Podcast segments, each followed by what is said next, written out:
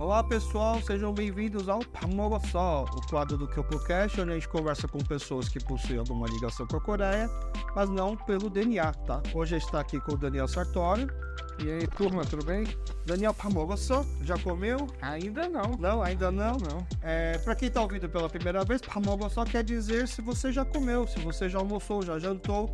É uma, na verdade, a tradução literal é você já comeu arroz, porque pap quer dizer arroz, e para os coreanos, assim, é, a gente não fala. Igual tomar café, tomar café você não está pensando necessariamente só no café da manhã. Café. Pra gente é o comer o arroz, que Ah, quer dizer legal. preencher a refeição, né? E é a nossa forma de cumprimentar as pessoas também, né? Da forma mais informal, né? Então, e aí, tá tudo bem? E aí, como você tá? E aí, você comeu? Porque se você não comeu, provavelmente bem não tá, né? Porque ou tava sem tempo para fazer, ou tá sem grana, ou tá com algum problema, e, e você não come, você fica estressado, você fica mal-humorado.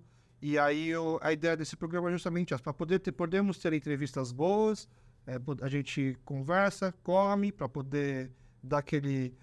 Ah, agora podemos conversar. Não, tô ansioso. A melhor saudação que eu já recebi é essa. E, e não- também não faria sentido nenhum eu perguntar para você, Pamogo só, e aí você fala que não, aí falar, ah, putz, que pena, eu já. Então, Para a gente não passar esse constrangimento, a gente tem a parceria e o apoio do Otugui, o mercado coreano que fica aqui no bairro do Bom Retiro. Tá? É o maior mercado de produtos coreanos, onde você encontra uma grande variedade de alimentos e bebidas, tanto produzidos aqui pela comunidade coreana no Brasil, que completa esse ano 60 anos de imigração, quanto também produtos vindos diretamente da Coreia. Tá? E o Otugui, inclusive, te presentei aqui, obrigado por ter que participado. É um presente do Tugui, um vale compra, tá? Pô, muito obrigado. E Eu- aí, geralmente eu pergunto assim para as pessoas que vêm aqui, né? Se já conhece, já costuma, já costuma comprar ou já comprou alguma vez alguma coisa coreana. Só que no seu caso eu já vou adiantar que eu sei que sim. É, já. O, o, o eu já fui muitas vezes lá. Inclusive, eu tenho muitos amigos que eles têm a mesma pira que eu. Então, eu sempre pergunto pra eles, quando eles vêm me visitar, se eles gostam de mercado. Ah, é? Aí, se eles gostam de mercado, é um dos lugares que eu levo eles. É a atração. Com certeza. E, e aí o Daniel aqui já explica pra gente assim, quando eles vêm nos visitar, a gente vai pro Tugui, porque o Daniel ele é aqui do bairro do Bom Retiro. Foi Sim. assim que eu pensei, pô, seria um ótimo convidado pro programa. A primeira vez que eu te vi aqui pelo bairro foi exatamente no ano passado, no Festival da Cultura Coreana. Eu tava com a minha sobrinha, e aí eu vi você passando, né? Aí eu falei pra minha sobrinha, nossa, é o Alex. Ela falou assim, Alex? Como assim? Alex é você, né? Eu falei, não, ele é o Alex. Ele falou, quem é Alex? Aí eu mostrei pra ela, e já explicando, é, eu, sei que é o Daniel, tá? Mas é que eu sou muito fã de podcast. Eu gosto tanto de podcast que ouço até os mais toscos, como o do Di Lopes, por Sim, exemplo. eu tosquíssimo. E aí eu vi do podcast, né? Ele falava muito da série que ele estava fazendo, o Processo. É. E aí eu resolvi assistir. E aí o Processo é uma série de comédia no estilo The Office. The Office, né? E aí eu, eu foi lá que eu vi o Daniel, que ele faz o papel do Alex, né? E eu vou te falar que quando eu assisti pela primeira vez, não o primeiro episódio, acho que a, a primeira a temporada inteira, eu jurava que o seu nome era Alex, porque todo mundo lá se faz o papel de si mesmo, né? Exato. A maioria. A maioria faz papel de si mesmo. Eu consegui esse papel só por ser careca.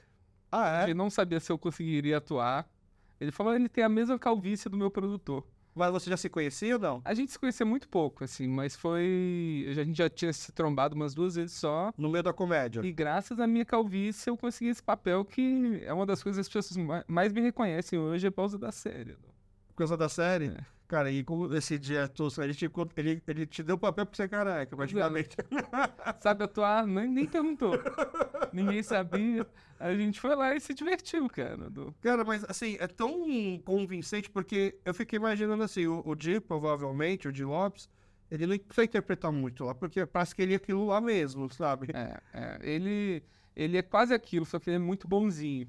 Tá, Ele- isso não parece no programa, no é, processo. Ele tenta esconder, mas eu gosto de espalhar isso. É um, é um dos Ah, porque melhores corações da comédia, o de ajuda todo mundo, tá preocupado com, com como tá as pessoas. É. Só que aí na série ele fica um pouco mais de babacão. assim. Eu tenho, tenho certeza que a gente faz esse corte, aí o Di vai assistir o corte, ele vai te xingar, porque eu já vi ele xingando outras pessoas quando falou que ele é um cara legal. Com certeza. E aí, e aí eu, eu comecei a pegar, não raiva, né? Mas aquele ranço do tipo, toda vez que o Lopes falou, Alex, o Alex, né? Porque parece que é me é chamando. nome, é. Exato, horrível. Mas, ah, cara, pra quem não conhece a série, o processo, eu recomendo que assista. É uma série muito engraçada, aquele humor de constrangimento, né? Quem Sim. gosta de The Office é a versão brasileira do The Office. É muito legal. A gente, a gente vai melhorando ao longo das, da- das temporadas, tanto em, em roteiro, quanto em técnica, em edição, que é uma série completamente independente, assim. É, tudo saiu do bolso do Di. Ele toma muito prejuízo e eu acho louvável o, o, o trabalho dele, assim, fazer isso e unir a, a classe da comédia para produzir o, o audiovisual que a gente não está tão envolvido ainda Aham. que você vê as séries que são produzidas, os filmes são produzidos, poucos têm comediantes stand-up. Então a gente tá. Ele puxou isso, a gente no Minhoca também tenta puxar isso de tentar trazer a gente para uma nova leva do audiovisual. Entendi. Aí quando a minha sobrinha falou assim, quem é Alex? Eu fui pegar o celular. Ah, não, não é Alex, é Daniel. Aí eu mostrei pra ela o seu Instagram. Eu entrei no Instagram do Jim pra tentar te achar. Aí eu achei você e falei, é Daniel. Falei, nossa, ele, acho que ele é fã de cultura coreana, né? Ele tá aqui no Festival da Cultura Coreana. Aí depois eu vi que na semana seguinte eu te encontrei na rua de novo. Aí depois eu vi Ah, de forma aleatória. Acho que ele mora aqui no bairro. É isso mesmo? Cara, é, e eu preciso me arrumar mais quando eu saio na rua, porque muita gente me conhece aqui no bairro, e eu recebo as umas mensagens assim, por exemplo, cara, eu acho que eu te vi carregando uma mesa na rua hoje. Pra te Eu- ajudar, Eu, né? adoro, tipo, a Unibis. No, Adoro comprar coisa usada, só acumulador. Então, eu vejo, eu sempre passo lá, meu Deus, será que eu preciso de um criado mudo novo? Aí preciso, vou lá, compro. Aliás, que nem é novo, na verdade. Não, exato. Mas é bem barato, então vale muito a pena. E faz tempo que você mora aqui no Bom Retiro? Ah, eu mudei no ano de 2021 pra cá. Ah, faz mais... e- Ah. Por que Bom Retiro? Cara, o bom, eu, eu sempre gostei do centro de São Paulo. Tá. Você é, você é paulista? Eu sou mineiro. Você é mineiro. Sou mineiro. Tá. é, sou de São João del Rei. E eu tenho uma amiga de infância que ela mudou pro Bom Retiro. Ela, eu tava no Campos Elíseos e ela mudou pro Bom Retiro. Ela chama Lorena Dini, é uma fotógrafa incrível. E ela também é uma ativista do bairro, assim. Ela traz todo mundo pra cá. Aí eu vim conhecer o bairro. Aí um dia eu tava, eu tava voltando da casa dela. E eu passei numa lojinha que tinha ali do. Uma loja, um mercado que tem na frente do K-Square, que eu não sei o nome. Aham, Mas é sei. do Gabriel ali. Aham. E ali eu falei, caralho, não tem nem- nem nome em português aqui, vou entrar, que eu sou enxerido. É uma herança da minha mãe. É, a minha mãe, ela cozinha muito e ela sempre teve interesse por culinária da Ásia, mas sem focar no país. Então, é Aham. tipo tailandesa, japonesa, chinesa, coreana. E eu entrei lá e, e o Gabriel é um cara muito legal que eu não sabia de nada, ele ia me explicando. Aí eu falo, isso aqui é o quê? Ele é, ah, você pode fazer isso e isso. A referência que eu tinha, eu já tinha tentado fazer pratos coreanos outras vezes. Você já, já tinha comido comida coreana antes? Já tinha. Tá. É, só que eu já tinha comido uma que eu fiz, que ficou horrível. Tá. Que eu fui tentar fazer um bulgogi em casa. Isso foi, acho que lá por volta de 2014, por aí. E eu peguei uma receita e eu não, não costumo seguir muito Tá. medida. Aham. E nessa receita, claramente não devia ser uma receita muito original, porque ela tinha um, um tempero chinês que chama pó das cinco especiarias. Sei. E nesse tempero ele vai canela, né? E tinha açúcar mascavo também. E eu exagerei um pouco no tempero e no açúcar mascavo. Aí minha carne ficou com gosto de bolo de banana. Aí, um tempo depois, eu fui no, no Lua Palace. Tá. Faz tempo, do Lua Faz Palace. bastante Aham. tempo. É, e eu gostei muito. Tinha um restaurante também coreano perto do. Quando eu trabalhei no Morumbi, tinha um restaurante coreano que só tinha kibimbap. É kibimbap. pronuncia. Bibimbap, o, Bibimbap, o é. enchido de arroz. Isso. Eu adorei também. Mas foi, foi seu primeiro contato com a, com a, com a Coreia, a comida? Não foi com a Coreia, porque eu sempre. Eu. Com a comida da Coreia original, assim, com certeza. Mas eu já tinha assistido filmes coreanos. Tá. Do... Eu nunca entrei muito no... nos, nos doramas. Ah. Mas, por exemplo, um dos meus filmes favoritos da adolescência era um filme chamado Mestre Kim versus Mestre Kim versus Mestre Kim, que era um filme coreano de arte marcial. Nossa, eu nunca ouvi falar. Cara, é muito bobo, assim, poucas pessoas Ah, é? assistiram. Mas era um mestre de uma arte coreana, que não é o Taekwondo, é tipo Aham. Tekken, alguma coisa assim. E ele chamava Kim, aí tinha um mestre de Kendo que chamava Kim, e chega um mestre de Kung Fu que chama Kim, e eles meio que batalham pela mesma mulher da cidade. E esse filme, você chegou aí- até você como? Assim, Cara, ah, quando- Baixou pirata? Não, quando eu, como eu gostava de filme de arte marcial, é, eu, eu treinava Kung Fu quando era mais jovem. Foi uma parte muito importante, assim, pra mim. Eu meio que consumia de tudo. Então, não lembro se foi um VHS, se foi um DVD que eu comprei, ou se eu baixei, no caso. Aham. Mas alguém traduziu, alguém pôs legenda em português. Tá. É, e, eu, e tem essa cultura, Dan. Todo, parece que todo filme mostra um pouco a comida, assim, um pouco mais do que os outros, os outros filmes mostram. é. E eu achava interessante. E o churrasco coreano eh, tinha uma chefe, uma chefe, eu não lembro de, de onde ela era, mas uma chefe gringa que ela aparecia nos multishow da vida e às vezes ela fazia uns pratos coreanos também. E o churrasco coreano era uma coisa que me interessava muito. Aí quando eu vim pra cá, eu Na Caça de São Paulo ou Não. no Retiro? não, pro, quando eu conheci aqui mais o Bom Retiro, é, eu vi o, o- vendendo nessa loja o todo topoki. É, é Ah, o, o o bolinho de arroz. esse. E eu já tinha comido um prato com isso, só que chinês, Tá. que era, eu achava muito gostoso, que foi muito diferente, assim, achar esse macarrão, Tá. textura completamente diferente do que você está acostumado. E eu perguntei pra ele, ah, como que faz isso, né? Aí ele falou, ah, isso aqui vai gochujang, vai... Vai... Vai gochugaru, vai... Desculpa pela pronúncia, gente? Não, mas tá, de tá, tá, tá, tá bom, tá bem, tá, dá pra É, entender. Aí ele falou, também pode salsicha, também pode bolinho de peixe. Ó. É. Ah, sei, sei, os, os temperos. é. Aí eu falei, beleza, fui lá, comprei tudo, fiz em casa, adorei. Aí eu comecei a frequentar mais. Aí, tipo, quando eu decidi procurar apartamento aqui no bairro, eu tava começando a pensar em morar junto com a minha mulher. Aí a gente veio pra cá e a gente achou um apartamento muito legal, dentro da nossa condição. E a gente decidiu mudar. Aí nisso a gente já começou a, a se aventurar pelo bairro. Só que ainda tava pandemia, então não dava pra entrar muito, a gente não tava Aham. frequentando restaurante.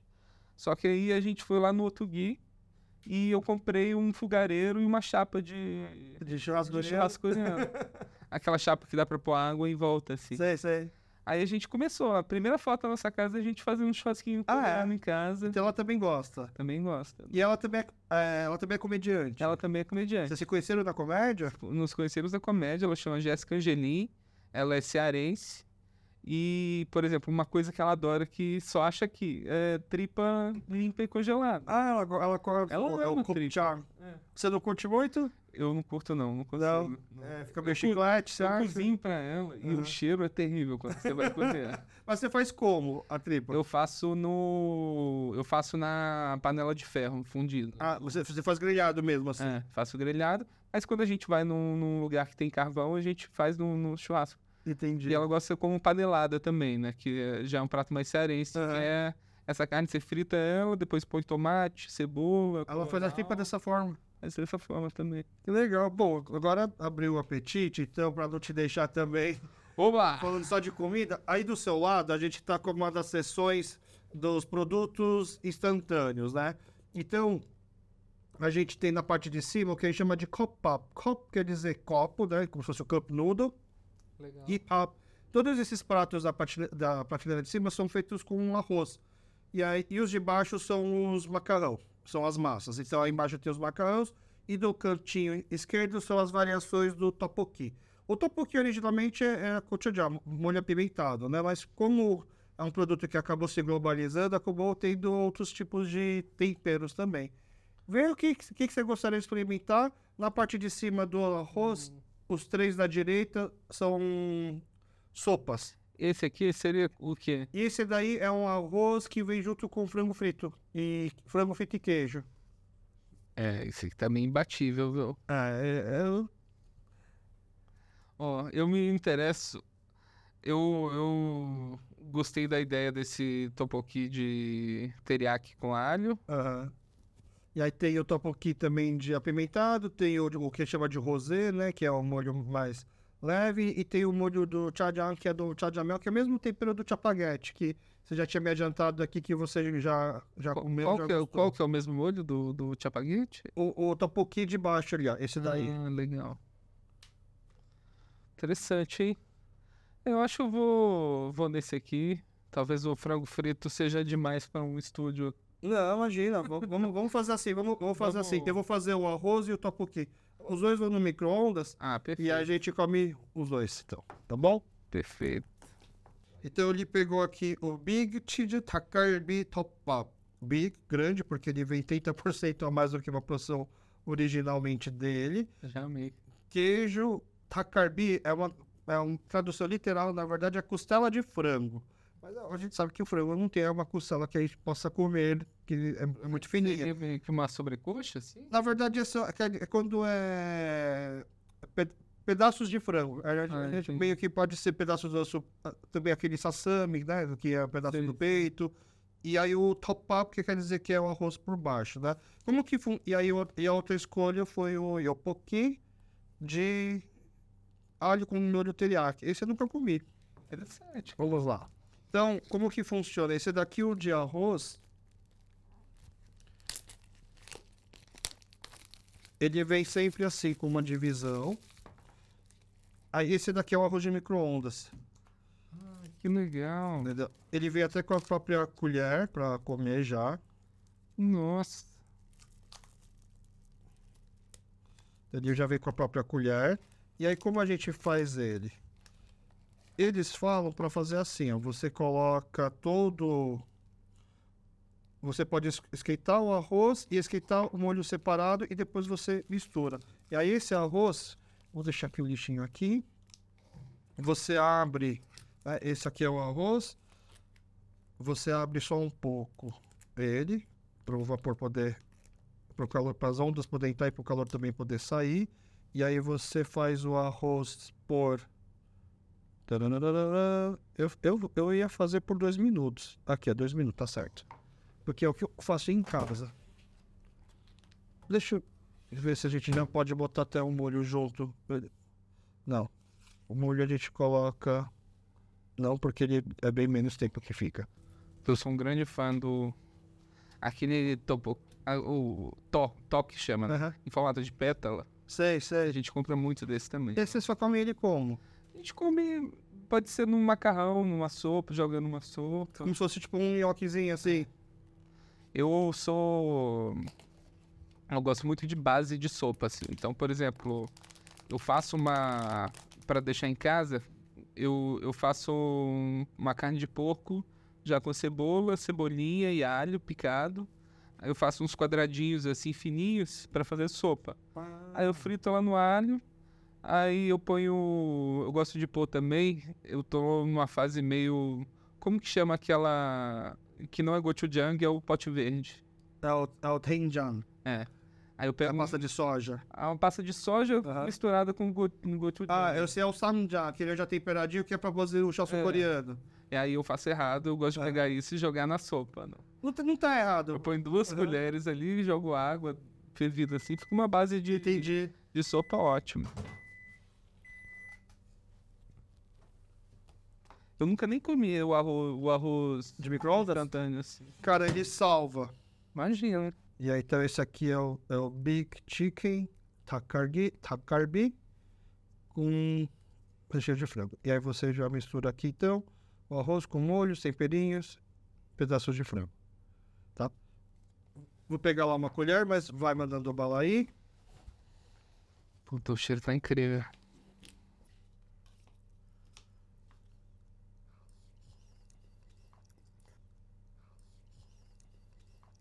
Nossa, bom demais. Eu tô lascado com isso aqui, viu? Puta merda, isso aqui é bem. Isso aqui é de madrugada.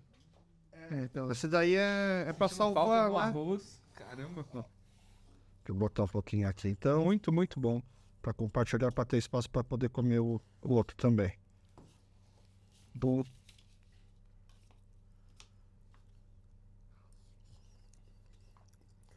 E eu, eu sou aquele cara Pra você, ele é ardido, tá da picância, dá pra ser mais Ele é- ardido, dá pra ele ser é- menos, tá Ele é no um pouco ponto. ardido, assim, tá um pouco além do que. Você do- costuma do que comer? Eu costumo comer. A sua esposa também? Aqui a minha esposa não, não é tão da pimenta. Ah, é? Mesmo- Mas tá, tá melhorando, tá melhorando. Eu acho incrível que os coreanos são bons nesse processo de tecnologia, porque você vê é um pedaço de frango mesmo, É. e não é um- uma coisa que tava na geladeira, congelada. Nossa. É, o, é, o- é por causa do processo que eles fazem de, e por causa também da forma que eles embalam também, que ajuda na conservação, da que o pessoal chama de atmosfera de modificada e tal.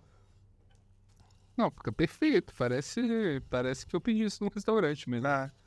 E é justamente aquela coisa. Imagina você ter isso daqui em casa, numa situação que você está à noite ou de madrugada com aquela fome, não tem, tá com uma preguiça de fazer, tá tudo fechado. Quanto você pagaria para poder comer isso daí? Então, isso é que você já tem guardado em casa. Por isso que eu falo assim, é- isso aqui é sempre aquilo, aquela emergência, mais do que. é, como é que fala? Quebra um galho. É lá. Nossa, quebra demais. É. Às vezes só o- às vezes um prato com arroz, assim, é tudo que precisa. Não- Eu gosto muito, não, E ele tem um gostinho meio assim, pra mim, de comfort food, sabe? não muito. É normal, os coreanos, assim, você vai em alguns restaurantes aqui no bairro, aí tem o prato que é o takarbi, que é o frango refogado com bastante legumes e pimenta, e você vai comendo frango. Aí no final fica um pouco das sobras de molho, aí você joga o arroz, aí você mistura e come, né? É, é esse gosto aqui, é esse, é esse prato aqui. Enquanto a gente vai comendo esse, eu vou preparando também o tteokbokki. Tem um prato que eu gosto muito também, que é uma pasta, panceta apimentada com vagem. Com vagem? Com vagem eu nunca vi, mas assim, a coisa apimentada é bastante. É, mas é com, com... Eu comi aqui no, restaurante dessa rua. Se, se, é, Só tchau? é, Ah, é? esse. Ah, que interessante. Vamos lá, agora.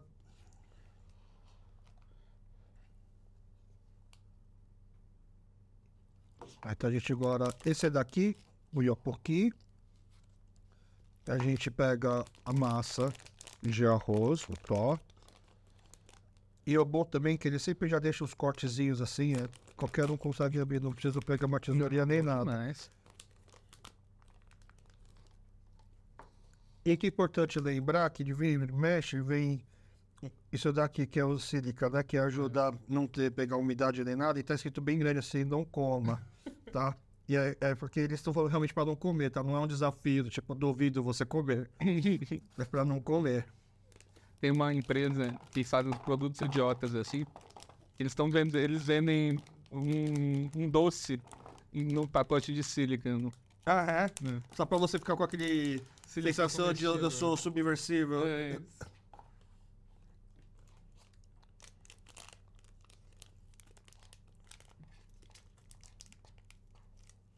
Eu gosto muito de prato de arroz, assim. Ou eu sou viciado em arroz frito. Ah, é. Ah, então o pamongo só faz mais que sentido, então, você comer o arroz. Ou você já viu aquele youtuber Uncle Roger? Sei, ah, que ensina, o- ensina a fazer o arroz lá, o... É, ele fica criticando os chefes do. Aí O Jamie Oliver, principalmente. Você já viu aquele. O... Um dos caras que ele criticou lá foi aquele Gordon Ramsay lá. Ele fez um vídeo em resposta Sim, depois, né? Esse cara é muito bom. Esse cara é muito engraçado, né? É... Mas tem uma coisa assim que eu não, eu não fazia ideia. Por exemplo, eu gosto muito de comida peruana também. Uhum. E eles têm um arroz que chama chaufa. E é o mesmo, é o mesmo nome do arroz chinês, do arroz frito chinês. Eles têm uma influência chinesa que eu não sabia, assim, no, É. no Peru. O- existe uma culinária chamada chifa no Peru, que é, é o mix da culinária chinesa com a peruana. É, então. Se você for pensar, o Peru ele tem um. Ele teve um presidente japonês, que era Alberto Fujimori. Ele, ele tem alguma coisa assim que mais receptiva ou não, não sei. O Alberto É. Fujimori depois foi condenado, foi preso, ele também teve seus problemas com a justiça e tal. Vou fechar aqui só pra gente dar uma misturada melhor. E aí a gente coloca água. Nossa, esse aqui tem uma batata também, gente. Junto com frango, muito bom. E aí tem outros pratos lá que é conhecida à base de arroz, é a forma de fazer a mesma coisa. Então você pega o arroz, faz o arroz primeiro, depois você vai pegar só aquele potezinho do molho, coloca e faz. Nossa. A sopa já é um procedimento um pouco diferente. Vou dar uma investigada ne- nesse. Que já é um, um lado que eu não tinha me aventurado. Aí o topoki, se você for ver, aqui ele tem uma linha, que é a linha da água, onde você, até onde você pode colocar água. E aí depois você põe no micro-ondas para esquentar. É, é verdade aquele negócio que os coreanos geralmente têm uma geladeira só pra kimchi em casa e para outras coisas? Na verdade, é por- aqui existe uma geladeira de kimchi na Coreia. Isso aqui no Brasil é caro, então não é todo mundo que tem. Mas tem uma geladeira só de kimchi porque a forma que a- de ventilação e circulação do ar é diferente. E também o as temperaturas que você consegue separar e controlar, porque cada kimchi tem uma temperatura melhor. Não que você não possa botar só na geladeira, mas tem, cada kimchi tem uma temperatura melhor para conservar, para conservar mais tempo, ou de forma mais fresca, ou até para fermentar mais rápido também. Então, sim. E quem não tem dinheiro para comprar essa geladeira de kimchi, né? Ou antes de existir essa geladeira de kimchi, costumava ter uma segunda geladeira, porque kimchi é uma coisa que não dá para fazer. Ah, tu tá de comer kimchi, deixa eu fazer aqui rapidinho. Quando você faz, você faz grandes quantidades, então você precisa ter espaço para guardar. Chega a fazer tipo uma vez por ano? Assim ou faz. Originalmente era assim, porque era, era, era o dia de fazer kimchi, o kimjang, né? E aí você chamava a família inteira, você pega a sala, você estende uma lona, e aí fica todo mundo sentado lá fazendo o kimchi junto, cada um já leva também a sua parte para casa, né? Da, da- dos primos, tias e tal. E também outro motivo para ter uma geladeira à parte para no cheiro. Você tem kimchi na sua geladeira? Tem. Vocês ainda sentem o cheiro do kimchi ou não, você não percebe eu, mais? Eu não percebo mais, não. Mas a visita percebe quando É. vai na sua casa, provavelmente. O... Eu acho engraçado quando eu vou no. Quando eu saio com a minha mãe aqui, a minha mãe que é enxerida da comida, assim. Então, tipo, minha mãe fazia tofu em casa nos anos 90. Ah, é? Ela se mexe em todo que é culinária, assim, ela, ela se mete. E ela é muito interessada. Aí. Aí quando eu vou com ela no, no- nos mercados coreanos, ela costuma ganhar presente das senhoras coreanas. Ah, é. A senhora, você conhece a senhora. Aqui, as senhoras coreanas veio assim. Essa mulher não é coreana, mas ela é uma Adjumã. Adjumã é como a gente chama a senhora coreana. Ah, entendi. O tanto Deve que minha mãe ganha de, ganha de saquinho de quinti, assim, na Ah, rua. é? É, ganhou umas três vezes. Fazendo amizade lá com as senhoras e. Ah, leva isso aqui. Ainda bem que ela sabe o que é e gosta, porque se fosse uma pessoa que nunca viu kimchi, ganha um kimchi, tá achando que tá ganhando um pedaço de lixo. Olha aqui, ó, um- uma selga podre, leva pra casa. Então esse aqui é a escolha do Daniel, Yopoki, de alho teriyaki, né? O bolinho de arroz alho teriyaki. Então a gente coloca aqui no pote, tem uma linha, que essa aqui é a linha, você põe o pote, você põe o toque, o tempero, e aí você põe a água até aqui, e aí você põe no micro-ondas dois minutos, e aí sai isso daqui. Deixa eu te dar um, um palitinho também para você comer. Deus salve a tecnologia, viu? Nossa senhora.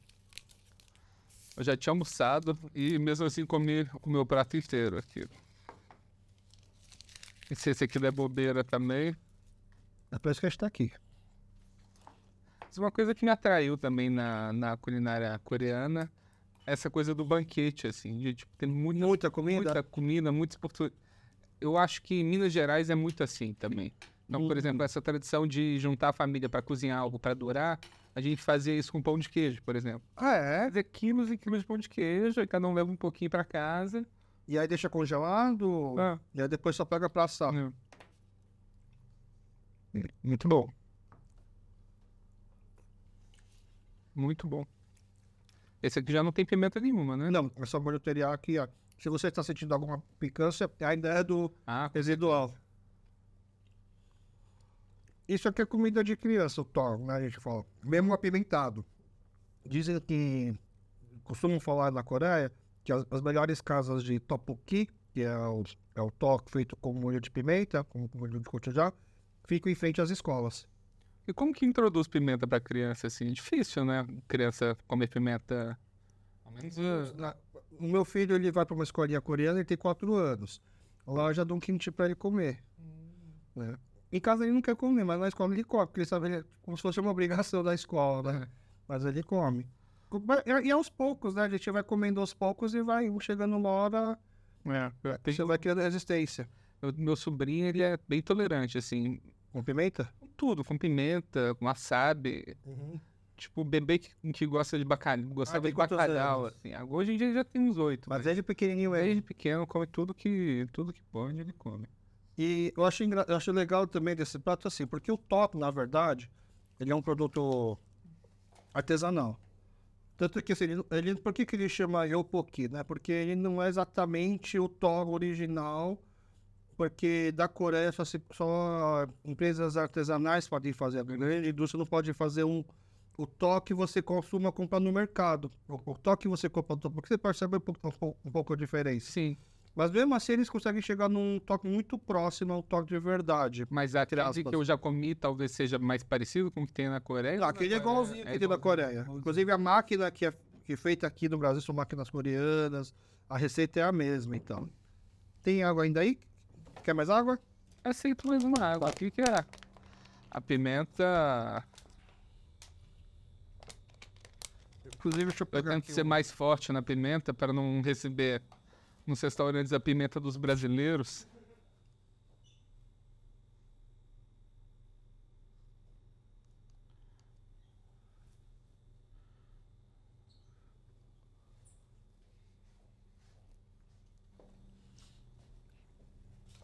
Passa um guaraná, por favor.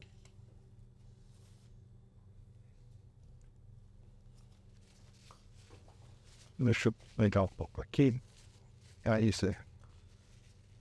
Um, um tipo de kimchi que eu dei vontade de experimentar, que eu nunca experimentei, é o kimchi branco. Que é o que não vai tanta pimenta, Não, vai zero pimenta. vai zero, né? É.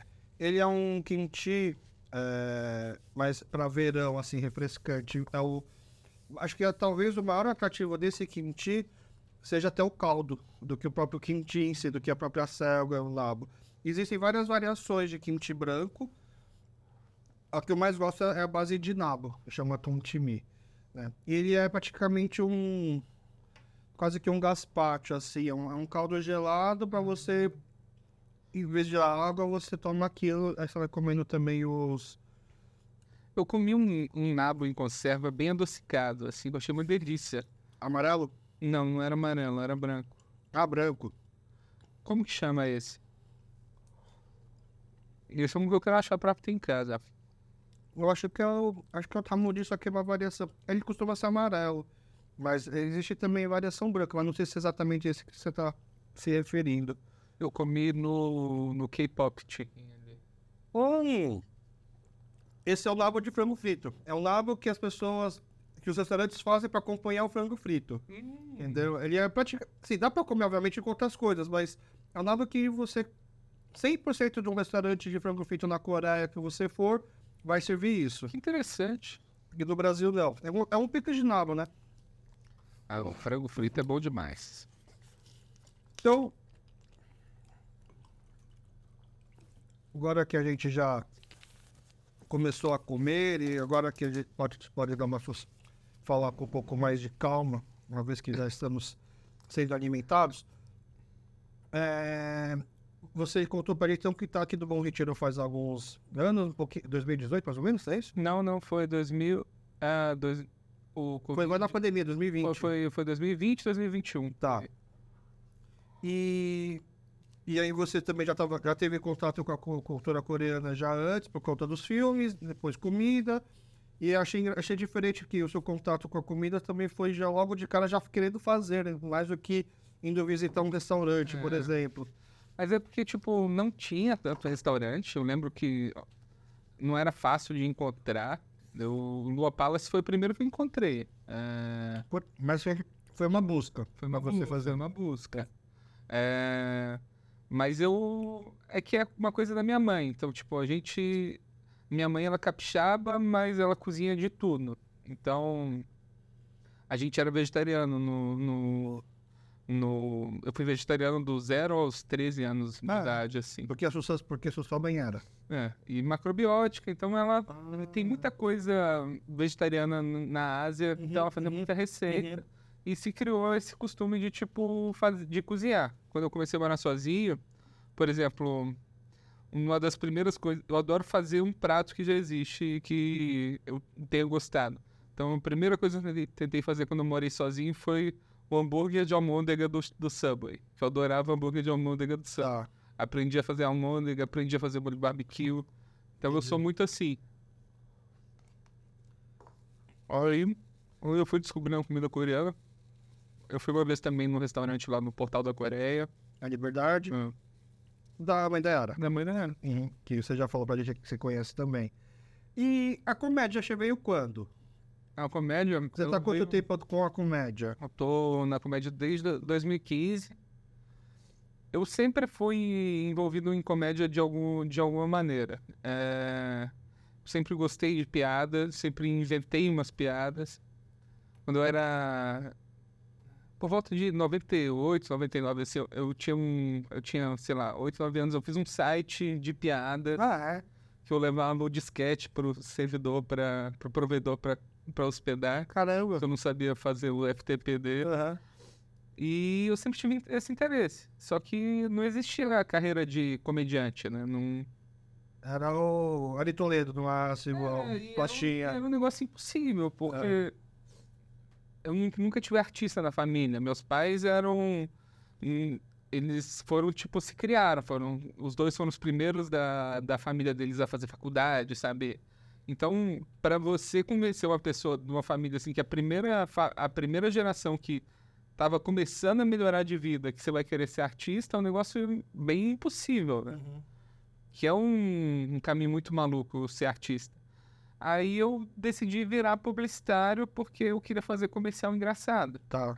Na época que eu tava decidindo o que que eu ia fazer, saiu um comercial no, do Twix, que era um que ficou muito famoso aqui no Brasil, que era a história do menino que ele, que ele sempre falava, ele tinha tipo uma tourette, ele falava, caramelo. Ah, sei, lembro, lembro. Eu lembro. adorava esse comercial, eu falei, Aham. "Não, eu quero fazer isso. Aí ele encontra o chocolate, né? É. Biscoito, chocolate. Aí eu queria muito me envolver nisso de alguma maneira. E só que eu tava no interior de Minas e então aí eu fui, prestei vestibular, fui fazer vestibular em BH. Lá eu comecei a trabalhar em agência já, Como redator, redator, como diretor de arte. diretor de arte. Você manja de design também. É, eu, eu deveria ter sido redator, porque eu acho que eu sou melhor. Eu tenho mais facilidade na escrita Aham. do que no computador, mas no computador eu acabei desenvolvendo, né? É, Aí eu vim pra.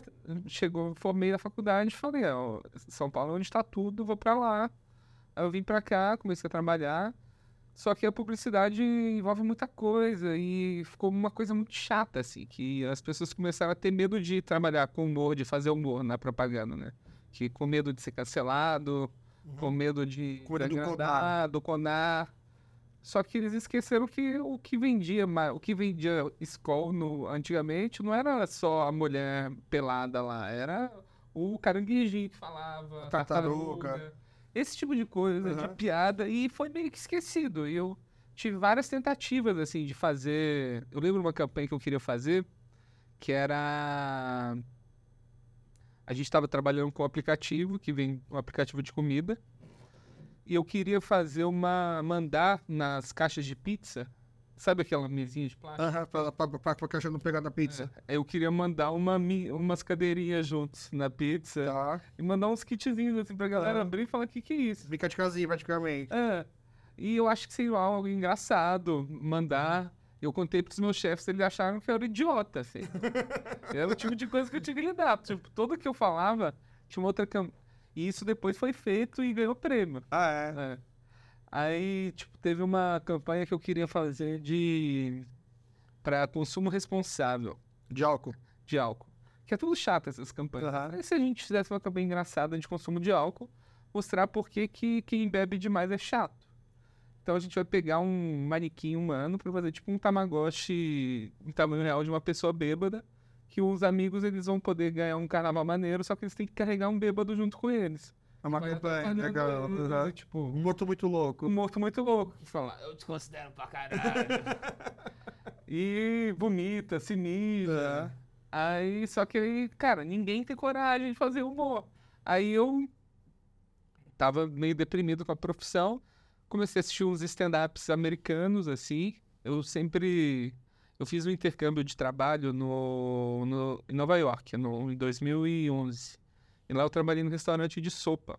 É, que só servia sopa, assim, chiquíssimo. No... Não era o Supinase do Seinfeld. Então, mas eu conheci o Seinfeld por causa disso. Ah, tá. Porque a galera... Brincava que era o Supinase lá? era no estilo, É. aí tinha piada, no soup for you. Aham. Aí eu comecei, tinha um cara que morava comigo que assistia, eu comecei a assistir Seinfeld lá. E aí o Seinfeld começava com stand-up no começo, né? Exato. E aqui no Brasil, quando o Seinfeld chegou, ninguém sabia o que, que esse cara tá falando com o microfone. sabia. A falando, né? Tipo, eu lembro quando eu era criança, eu via, por exemplo, no filme do Professor Aloprado, tinha uma cena num comediante stand-up. Tá. E eu olhava, o que, que esse cara que tá ali falando? Do Ed Murphy, né? Isso, é. Uhum. Não sei o que, que é isso, o que, que esse cara tá falando ali, um stand-up. Dá pra existia. contar piada assim, Exato, sem ser tio português. exato. E aí eu me deu vontade de fazer, eu fui, conversei com uns amigos em comum, descobri um lugar que dava pra começar, escrevi um texto e comecei. Aí no Brasil já, tá- já tinha começado a cena com o Rafinha, com o Já Danilo. tinha, já tinha, já Tá. tinha bastante tempo. Tá A cena começou por volta de 2007, 2008. É... Só que como eu tava tão, fio... tão focado na publicidade, eu queria ser o melhor publicitário do Brasil. Aham. Tá? Era esse meu foco. Eu só Cannes. queria ganhar Cannes. Não consegui ganhar, falhei nisso, desculpa, família. Mas eu não, não- meio que não, eu não observei esse, esse movimento. E eu olhei eles assim, "Mano, não acho que é algo que eu posso fazer. Aham. Não acho que eu sou, não tenho essa, não sou tão expansivo que nem essas pessoas são, sou o cara mais tímido. E aí eu fui comecei a ver uns gringos, achei uns caras mais parecidos que eu, comecei a assistir Seinfeld pra caralho, eu falei, porra, será que eu tento? Eu achei uma galera que tava fazendo um, um stand-up mais parecido com o que eu gostava, Aham. comecei a fazer e não parei mais. Que é num outro tom, né? Porque a comédia até então era muito escrachada, muita imitação, meio tom cavalcante, né? Exato. Aí quando você vê um cara falando naquele meio tom, Exato. mas conseguindo ser engraçado, tipo o Danilo, né? É. Aí que ent- entendi qual que é. E aí eu vi que era possível. Aí eu comecei a fazer e Aí você eu- começou, entrou na comédia pelo stand-up, então. pelo stand-up.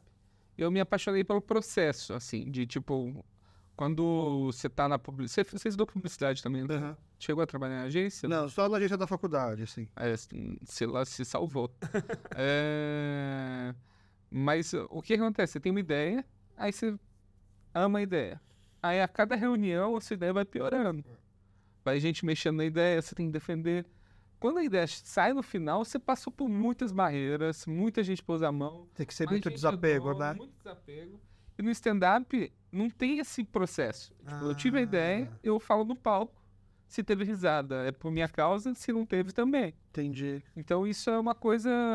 E você lembra a primeira vez subindo no palco? Pô, cara, eu lembro demais. Foi aonde? um momento mágico, assim. Foi na, na Augusta, tinha um bar lá que chamava é, a Season One, que era um bar de série, e tinha uma noite de stand-up lá, que era comandada pelo Sandro Rover, que é um amigo meu que faz até hoje. Mas tinha, que, tinha uma seleção, ou você tinha que mandar o texto antes? Não, não É tinha. na confiança. Não tinha. Eu fui lá, eu vi que ia ter um open mic e falei, ô, quero fazer. Ah, open mic, pra quem não entende, é quem que tiver coragem vem e faz. É, à noite hoje em dia, tipo, tem muito mais gente querendo fazer. Então você tem que fazer uma reserva fazer uma antes. reserva antes, mas se você for numa noite, você tem vontade de fazer. Você vai num show de. de- eu até recomendo isso pra quem tem vontade. Ir num show de iniciante pra ver gente ruim no mal, sobrevivendo. Tá. Você fala, pô, eu consigo fazer Eu isso. consigo também. ser melhor que ele. Exato. Tá. Que eu acho que sempre. o- sempre parte de uma arrogância nossa. Ah, não, eu consigo fazer isso aí. Não, não, eu consigo. sim, sim. E, e aí eu me apaixonei e fui fazendo até virar a minha. a minha. até a, a minha vida de civil, que a gente brinca, né? Que a gente fala que quem, quem não é comediante é civil. É, ela foi me expulsando, então eu fui indo pior nos meus empregos, porque eu tava mais focado na comédia. Tá. Aí eu fui me direcionando mais e hoje em dia eu só faço comédia. E, e a família entendeu? A família entendeu porque eu acho que eu já tinha me provado que eu trabalhava duro ali, sabe? Tá. E, Não é que você tava tipo, fugindo de um, de um trabalho, é, É. porque realmente não tava. Exato. Que eu trabalhei, trabalhei mais do que todo todo o trabalho que eu, toda agência que eu passei, eu fui o me chamavam de zelador numas agências. Saber fechava o lugar. Exato. Entendi. E eu trouxe. Ó, de lá eu pediria que você falta de competência, hein? É, Por isso que tem que ficar mais tempo que os outros. é. Mas, é, mas aí eu tô nessa, tô nessa corrida aí, né? Nesse corre e tô muito feliz. E aí você tá fazendo apresentações, você faz solo, você faz também junto com a sua esposa, você Sim. tem um- uma comédia junto com ela, Eu né? tenho vários projetos. Eu tenho, junto com a minha mulher, eu tenho um podcast que chama é, Quem é Meu Bebê. E é um podcast semanal que a gente conversa bastante com a audiência e também um show de interação que a gente conversa com os casais do, do, do, do, do público.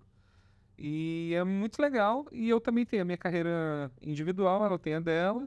E o nosso sonho é a gente ficar famoso, a gente vai lá, busca um final de semana. Um show nosso junto, um individual de cada, uma Ah, viagem só. e aí consegue. Aí vocês podem viajar trabalhando. Exato. Só que você tem aquele problema de. Bom, meu marido foi, foi viajar pra trabalhar, É. também tô indo viajar junto. Que é um alívio, assim, que é difícil Tá.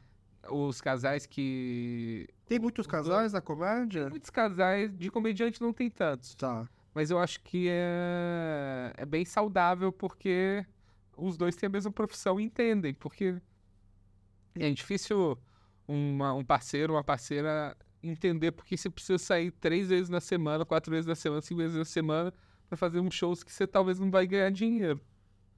Então, isso acontece. E, e é piada o é piada o tempo todo em casa? Ah, é piada o tempo inteiro em casa. Ah, É piada o tempo inteiro em casa. A gente, a gente passa por cada coisa, assim, do... Eu, eu tô acidentado agora, mas eu quebrei meu pé. hum, logo depois eu saí dessa, da pandemia, é, tipo, a gente tomou as, as duas doses, aí a gente falou, ah, agora a gente pode sair de casa, né? Aí a gente tava um domingo, fomos comer na casa dessa minha amiga Lorena. E você, você assistiu muito o Gugu? Eu não sei, não sei se a... tirando a banheira, sim. Tirando tinha, o Gugu, ele tinha umas coisas muito absurdas, assim. e Tinha. Que isso ficou muito marcado na minha cabeça. Que teve um dia que eu tava assistindo, tinha um dublê ensinando o jeito certo de ser atropelado. Cara, eu já eu, eu lembro Você dessas coisas. né? Que, eh, no meu prédio a gente ficava tentando. eh, não só o jeito de ser, de ser atropelado, mas de cair também. Exato. É, puta, eu não devia ensinar isso nessa. Não, não devia de jeito nenhum. Só que isso foi uma das coisas mais fortes que eu aprendi, assim, que é uma técnica que ele fala pra você virar de lado, assim. Aí quando o carro bate em você, você rola por cima dele e sai intacto. Tá. Menos se for uma Kombi, né? É, aí a gente tava atravessando a rua, primeira vez que a gente sai, domingo lá, a gente feliz. Aí eu viro pra minha mulher e falo, você sabe ser atropelada? Aí ela falou, não. Eu falei, não sabe ainda. Eu fui mostrar pra ela. E enquanto eu tava minha, me girando assim pra mostrar, eu girei meus dois pés e quebrei. Mas você mostrou no carro parado, Não, você eu mostrou como? tipo uma técnica na. na Ah, calça- tá, tá. Você só tá calçada. esperando o carro chegar, vou te mostrar como que. Não. Tá. Eu fui idiota, não tanto. Aí eu quebrei o pé ali, cara. Eu, aí, aí ficaram os dois rindo, eu chateado. E quebrar o pé pra você é não poder trabalhar porque é comédia em pé. Exato. Mas de muleta, eu fiz, fiz show de muleta pra caramba. Cara, e. Além do stand-up, assim, por exemplo, é... porque aqui no Brasil o stand-up, ele é. ele- Eu sei que ele sofre um pouco de preconceito da classe artística no geral, né? Eu vi vários. O pessoal da antiga falando, né? Que o pessoal do teatro ficava bravo porque era um cara sozinho, sem produção nenhuma, lutando no teatro, enquanto uma trupe do teatro tem que ter quantos atores e tal, né? Então sempre foi um pouco visto, mal visto pela classe artística, né? Mas você, você sempre pensou assim, putz, é stand-up mesmo? Ou, ou talvez, sei lá, um Zorra Total, ir pra televisão, escrever a série, tudo porta aberta. eu acho que stand-up é uma arte marginal, saca? É uma arte que ela é subjugada, sempre foi. Isso no Brasil ou no No mundo? mundo. No sim. mundo. Ninguém é mais julgado do que um comediante stand-up. Tá. Seinfeld fala isso, eu concordo. E só que o que, que o stand-up dá de vantagem pra gente? A gente está em contato direto com o público o tempo inteiro e a gente está ouvindo o retorno deles. Então, se a gente fala algo que tá meio errado, a plateia já assusta. Se a plateia assusta, você não vai querer fazer, você quer fazer a plateia se divertir. Isso não vai insistir. Então isso te dá um domínio muito bom do que, que é engraçado e do que não é. Então, tipo, na- nos Estados Unidos, roteirista de comédia, ele faz stand-up só pra diminuir a margem de erro dele na piada. Ah, tá. É o Então- teste. É como se fosse o. Entendi. é o- Eu acho que é tipo uma academia para Eu acho que o stand-up, eu, eu sendo focado no stand-up igual eu sou, eu posso aplicar esse humor em qualquer coisa. Pode ser num Zorro Total, pode ser numa série, pode ser num filme. Eu. Eu tô rodando com um filme aqui no. Sobre, sobre o Bom Retiro, que era. Um filme não, uma série. Que era sobre dois judeus que eles tinham um sonho. Eu escrevi isso com dois amigos judeus. Eles tinham um sonho de todo judeu do Bom Retiro, que é vencer a vida e mudar para Higienópolis. Que é o melhor retiro. É. Aí o. E nisso apareceu uma personagem coreana que a gente começou a fazer. Que, tipo, um dos judeus eles comia, comia carne de porco, então ele ia num restaurante coreano que tinha uma personagem fantástica, assim, que ela foi meio que, à medida que a gente foi desenvolvendo, ela foi ganhando mais peso na série. E a gente desenvolveu, fizemos reuniões com vários streamings, assim, que e eu quero muito fazer esse tipo de projeto. Eu quero fazer audiovisual, quero fazer filme, quero. Essa série, por exemplo, eu acho que o retrato do Bom Retiro, do centro de São Paulo, multicultura, que, do jeito que é, seria incrível ter uma série de humor disso. Só Aham. que, por enquanto, ainda tá um, pouco de, de- tá um pouco difícil vender. Só que eu acho que quando a gente acertar um, eu já tenho o roteiro de filme escrito, já tenho um monte de projeto embaixo do braço que, à medida que aparecer a oportunidade, a gente Então você, você tá aqui, então, acho que há três anos, dois anos, três anos, mas você já incorporou essa, essa, essa missão de ser um, um porta-voz, um embaixador, assim, do Bom Retiro, no meio onde você atua, por exemplo. né? Mais Que ou menos. mostrar? Eu gosto muito do bairro, porque é um primeiro bairro que eu moro, assim, aqui em São Paulo, que as pessoas vivem o bairro. Então, tipo, eu faço tudo a pé. Eu tem muito café legal aqui no bairro, tem muita opção de comida, mercado. Então, eu adoro ficar passeando pelo bairro, pa- paro na Unibis. Isso é uma vivência que eu nunca tinha tido em São Paulo. Eu tinha medo de andar no centro de São Paulo. E, tipo, o Parque da Luz também. E eu sou enxerido. do- Eu fui ver um apartamento, aí eu olhei, era um apartamento na Prates ali. Eu olhei e falei, cara, tem um campo de golfe ali no fundo. Aí eu fui lá e falei, vou, vou um dia lá. Eu fui lá de chinelo, joguei golfe. Entendi. É, aí eu gosto de ir me aventurando e descobrindo. Assim, o Parque da Luz foi uma surpresa maravilhosa É. também, porque é um parque perto de casa que é lindo. Meu medo de ser o embaixador, assim, de falar do bairro igual eu falo, é quando eu for cancelado, vai ficar mais fácil das pessoas me baterem. Porque vai, como eu te reconheci, como eu te É, vejo então. direto, difere- diferentemente de você morar num bairro onde você tá na sua casa e você entra num carro e vai embora e você não tá vivendo o bairro. É. Entendi. Eu gosto muito daqui, eu não pretendo sair daqui nunca, a não ser que me expulsem. E é um medo real ser cancelado de um comediante?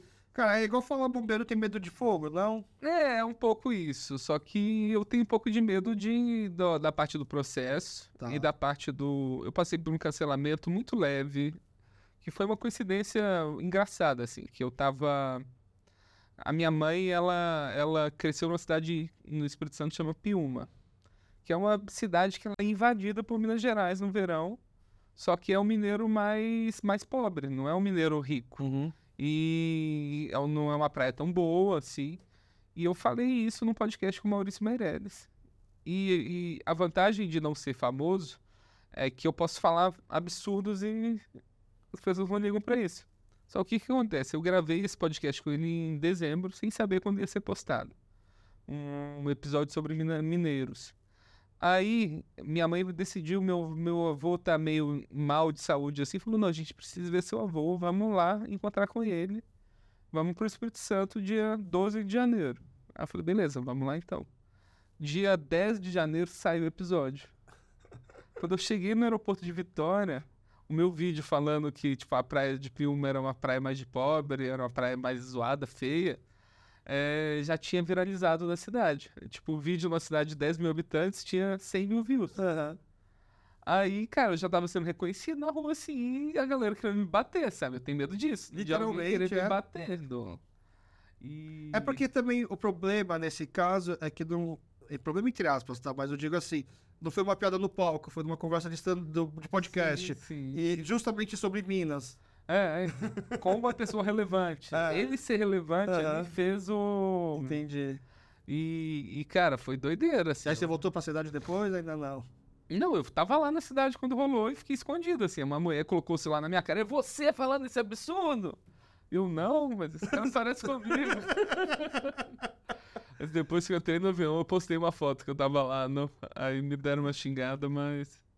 Aí depois dessa vez você não voltou pra cidade aí. Voltei, pretendo nem voltar. Né? é, a praia nem é boa, né? É, então. Mas eu já falei absurdos muito maiores, só que não tinha o Maurício Meirelles do lado. Se Entendi. tivesse, teria. Sorte que também ninguém vai assistir isso aqui, muito menos o pessoal de Piumas, tá? Então tá, tá tranquilo.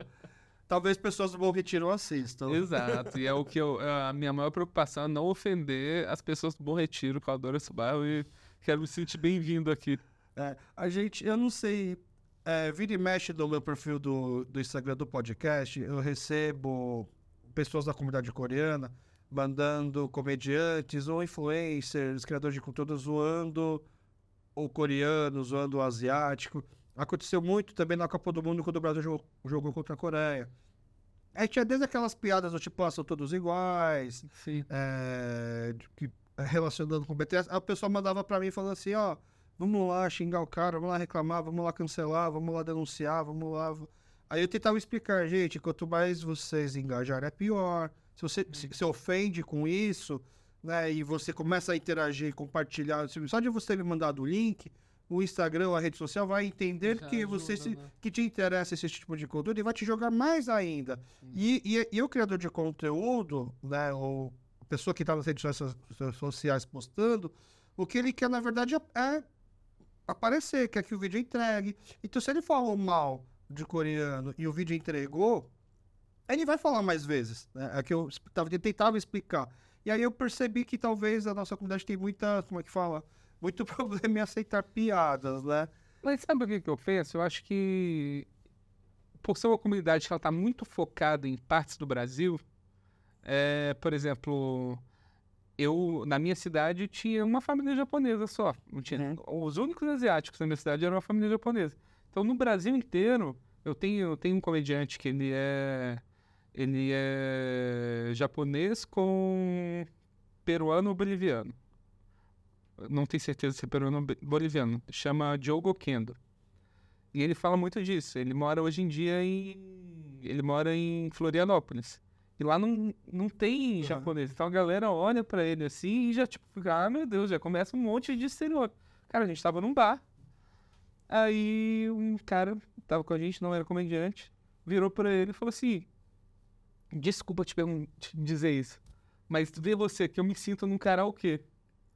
Olha que absurdo. É. Mas eu, isso eu acho que é um pouco das pessoas não terem a noção e ter contato. Mas, por exemplo, alguma rede de TV vai passar dorama agora, não vai? A Rede TV. A rede TV. É.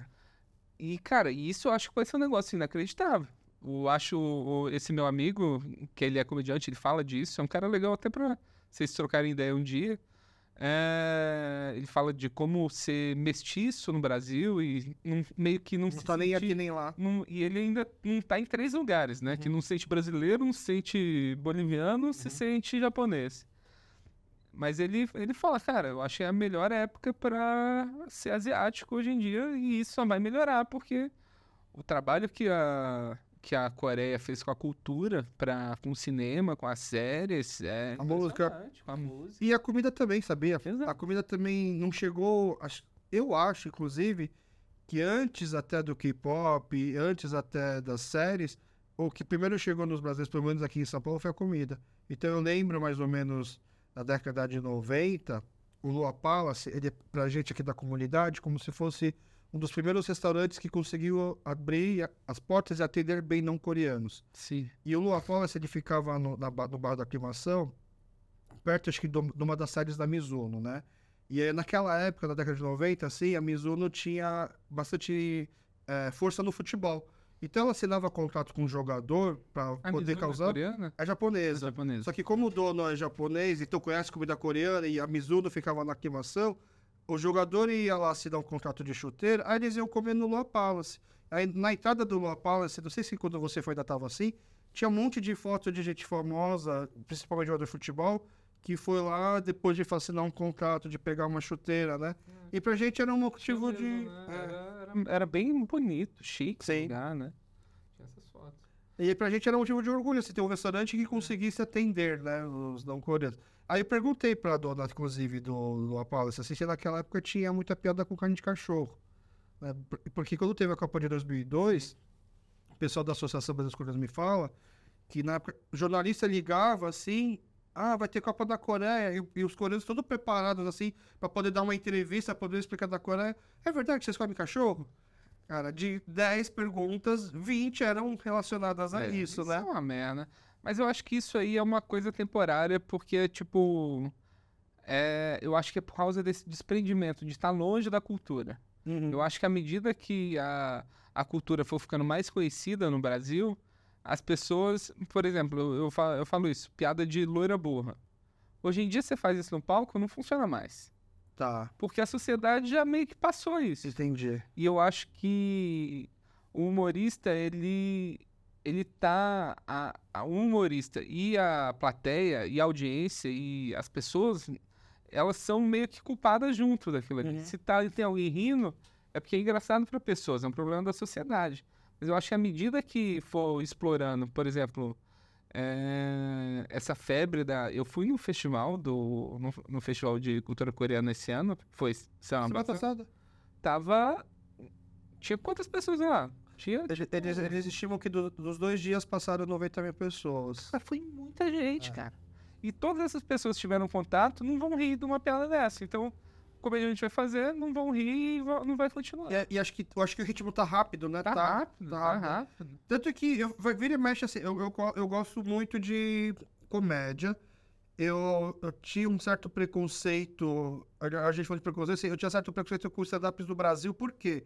Porque eu imaginava assim, ah, mas com certeza se eu for lá ver um show, e aí vão chegar assim, opa, e aí, Japa, fala aí de você. É. Não, eu não quero passar por isso, porque eu acho que lá. Mas, mas isso acontece. Vai- eu imagino. infelizmente. Tem lugares que não acontece tanto. Por exemplo, no Clube do Minhoca que eu me apresento, não tem mais esse. Que antes, quando o stand-up era meio de emboscada, que a gente fala, que era tipo, a gente pegava um restaurante e falava, ó, vai ter um show nosso aqui agora. Desculpa, vocês estão aí, mas cala a boca por uma hora que a gente vai, que é a pior situação possível. Aham, Um jeito de trazer a atenção da plateia era conversar e conhecer todo mundo e zoar todo mundo. aham. Só que isso cada vez menos acontece. Mas eu tenho um amigo que ele é japonês e ele falou que ele nunca. Ele foi uma vez no stand-up e nunca mais foi porque ele sentou na primeira Você fila. vai ser o alvo da piada. E falaram, né? ó, o japa aqui. É. ah." Assim como carecas também sofrem isso quando vão. Não, e cara, eu sou gordo, eu sou careca ainda, mas se eu fosse careca, gordo, já pra lá, no, no cara, vou ser o alvo três vezes, entendeu? Por exemplo. Mas o. E assim, e aí é, é chato eu chegar lá e não, não, não falar que não gostou da piada, fazer cara feia. Porque aí vão falar assim, ah, mas por que você tá se ofendendo? Porque quando ele faz a piada do português, você riu. Quando fez a piada do judeu, você riu. Por que você tá falando, não, porque eu tô ofendido agora com você? Porque né? é onde você tá mais Exato, perto. é, por isso é, é normal. Aham. Eu acho que a gente tem direito de fazer as piadas e todo mundo tem direito de, de reclamar. Eu fiz uma piada de, de relacionamento, que eu, que eu acho que relacionamento aberto, que não monogamia, é, é meio que o, o vape. Porque, tipo, enquanto não tem estudo, parece ótimo, só que depois você explode por dentro. E, tipo, Muito várias bom. pessoas estão falando, isso é verdade, eu vivi isso.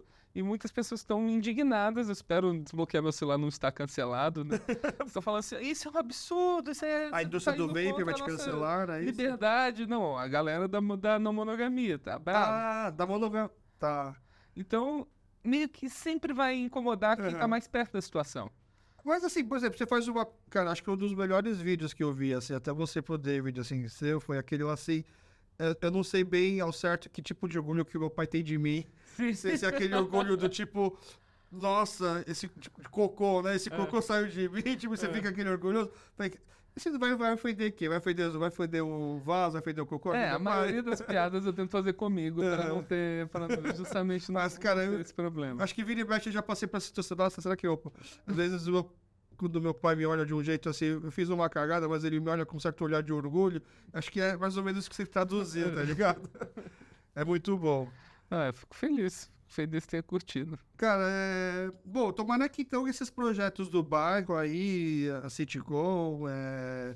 Cara, eu. E, e aí, se tiver um, um papel para um, um asiático gordo de barba, assim como você conseguiu o papel no processo por ser careca, eu- eu- a gente arrisca também, né? Não, eu queria até indicações, e isso era uma coisa que a gente tava tentando procurar. Eu até tentei ver isso com a Yara na época, que era se vocês conhecerem roteiristas ou gente interessada em comédia coreana, imagino que você seja essa pessoa, Uhum. a gente pode se juntar para colaborar nessas coisas também. Legal. gente- eu jamais vou escrever uma série com coreano sem ter um coreano na equipe, não, de jeito nenhum. Você chegou a, a ver alguma coisa do Além do Guarda-Roupa? Não vi ainda, mas Cara, tô- você vai assistir, você vai falar, cara, o Borritiru inteiro tá nessa série. Que legal. Tanto todos os atores coreanos, tirando os quatro personagens da, da boys band que faz parte, são todos coreanos aqui do Brasil. Então são todos, todos amadores. Entendeu? Ah, A grande legal. maioria. E, e o bairro aparece? Muito. Ai, que Ele foi legal. gravado aqui no Colégio Santinês, no centro comercial, tem várias cenas aqui Cara, do é bairro. exatamente isso que a gente queria É. fazer, do Só que assim, ele é uma, é uma série pra adolescentes, Sim, sabe? Mas aí. Eu acho que sim, acho que o Bom Retiro vai ser cada vez mais descoberto. Não, com certeza. Eu acho que é um bairro que só tem a crescer. Eu só espero continuar sendo bem-vindo nele. Dependendo de mim, se algum, se algum coreano chegar pra você e querer te, te encarar lá, você fala assim: calma aí, calma aí, eu, tenho, eu tenho um amigo coreano, aí você, aí você me chama, tá bom? Eu eu tinha uma estratégia boa quando eu cheguei aqui, porque eu queria conhecer os restaurantes, né? Então, eu- quando eu via um coreano mais gordinho assim, eu chegava perto e falava: onde será que eu como um bom churrasco coreano?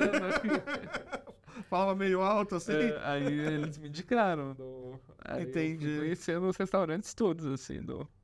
Grande maioria aí eu já fui. Do, Bom, eu tô aqui no bairro toda semana, entendeu? Na hora que bater um horário aí, tipo, ó, vamos almoçar, vou, só esperar, falar. vou esperar um convite. A gente do- vai. Não, e você também pode, pode, quando você tiver de boa, assim, ó, Alex, eu tô indo almoçar, você tá de boa aí? O horário bater, a gente vai. Pô, Um chama outro primeiro, tá bom? Da hora, combinado. Então tá.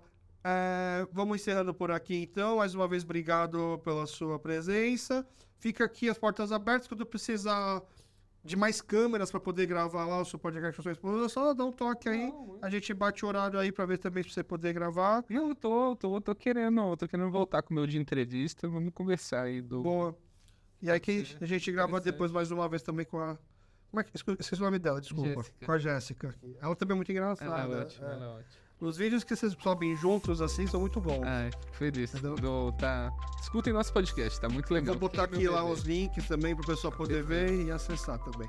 Então tá, pessoal. Muito obrigado para você que ficou aqui com a gente até o final, tá bom?